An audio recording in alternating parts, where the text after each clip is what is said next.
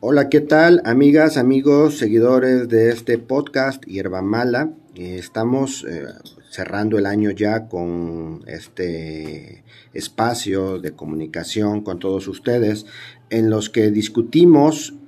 las eh, dinámicas, las prácticas políticas que se dan en el municipio de Izúcar de Matamoros. es imperante para nosotros tener un espacio de este tipo que nos permita opinar, por lo menos, porque no somos un medio de comunicación, sino un podcast que emite opiniones y que de alguna u otra forma pues hemos generado una corriente de opinión, una corriente crítica de opinión en el municipio de Izúcar de Matamoros y una corriente de opinión que se ha dirigido sobre todo a hacer una crítica necesaria sobre la izquierda y sus eh, personajes la izquierda y las eh, pues eh, decisiones que para mal o para bien han trastocado nuestras dinámicas en el municipio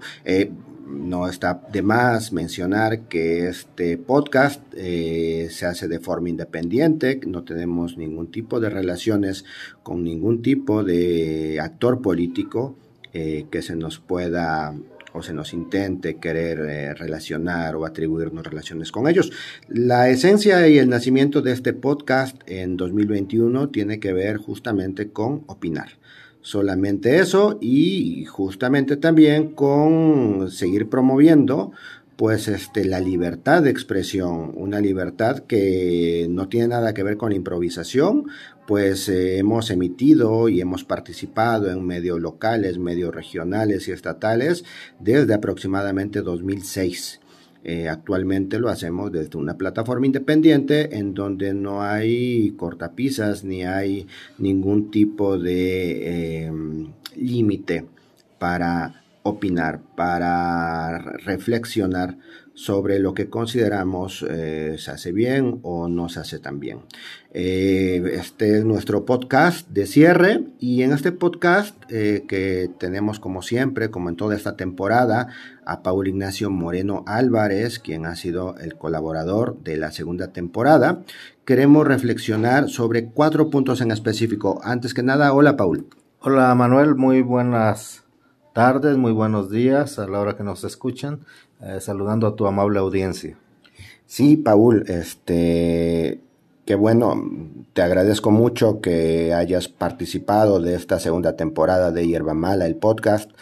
y pues que hayas estado dispuesto a emitir tus opiniones, a emitir tus puntos de vista sobre, pues, eh, este, esta, este, estos conflictos, este fenómeno que es actualmente una izquierda que cada vez eh, se parece más a los, eh, las dinámicas de la derecha contra la que hemos siempre protestado. Así es, eh, ah, podemos decir que desafortunadamente ahora el, el, partido oficialista, que es Morena, del cual nosotros emanamos y pertenecemos, pues también ya tiene sus, como todos los partidos, sus, ese tipo de problemáticas, vicios, ¿no? Que han incurrido la mayoría de partidos. Pero para eso estamos, yo creo, en la ciudadanía, ¿no? Los, las gentes de las bases, las, los militantes, los simpatizantes, pues para ir haciendo críticas, críticas constructivas que mejoren el funcionamiento de los institutos políticos. Así es, Paul, y un movimiento de izquierda o una corriente de pensamiento de izquierda sin crítica no es una corriente de pensamiento, un movimiento de izquierda. La izquierda tiene que emitir crítica, eh, debe emitir opiniones reflexionadas. Así es. Eh, si no caemos en los vicios del conservadurismo, en los vicios de la vieja política, cosa que nos mostraron el camino nuestros formadores, nuestros ideólogos, de que se debe de romper ese viejo molde y hacer la, hacer eh, la política, la nueva política, desde la perspectiva de la izquierda, pero la izquierda revolucionaria la izquierda obradorista que en la cual el gobierno federal que encabeza nuestro presidente Andrés Manuel que yo creo que es de lo, el único de los pocos pues que lleva lleva a cabo esta esta revolución de conciencias. Así es, una revolución, una revolución de conciencias que implica, este, como Andrés Manuel dice, quitarse las máscaras, que implica ejercer una crítica frontal y una crítica dura, ruda, cruda, frente a todo aquello que no nos representa o que si nos representas es para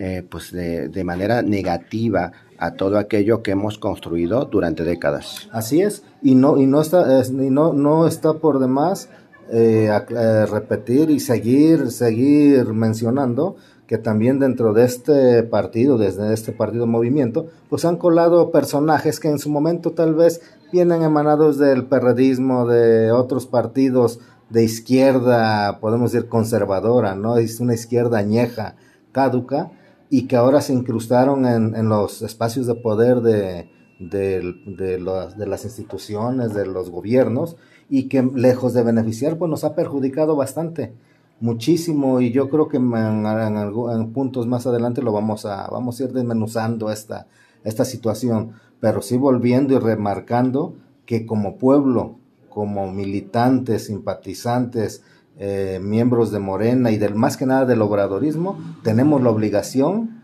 y la, ah, sí, la obligación de, de, seguir poniendo el dedo en la llaga, eh, pues para tratar de mejorar, por lo menos tratar de mejorar esta política. Así es, y un paréntesis, eh, me comentaba una compañera Marisol Garibay, tú la recuerdas bien, claro. Eh, a la compañera que, eh, bueno, al parecer el maestro José Agustín Ortiz Pinchetti anda un poquito mal de salud. Eh, obviamente también le mandamos el podcast de vez en cuando al maestro Ortiz Pinchetti por medio de Marisol, Marisol Garibay y pues le mandamos un saludo al a nuestro maestro José Agustín Ortiz Pinchetti. Un saludo y un abrazo fraternal para nuestro maestro, para el maestro Agustín Ortiz Pinchetti y pues esperando que pronto, pronta recuperación.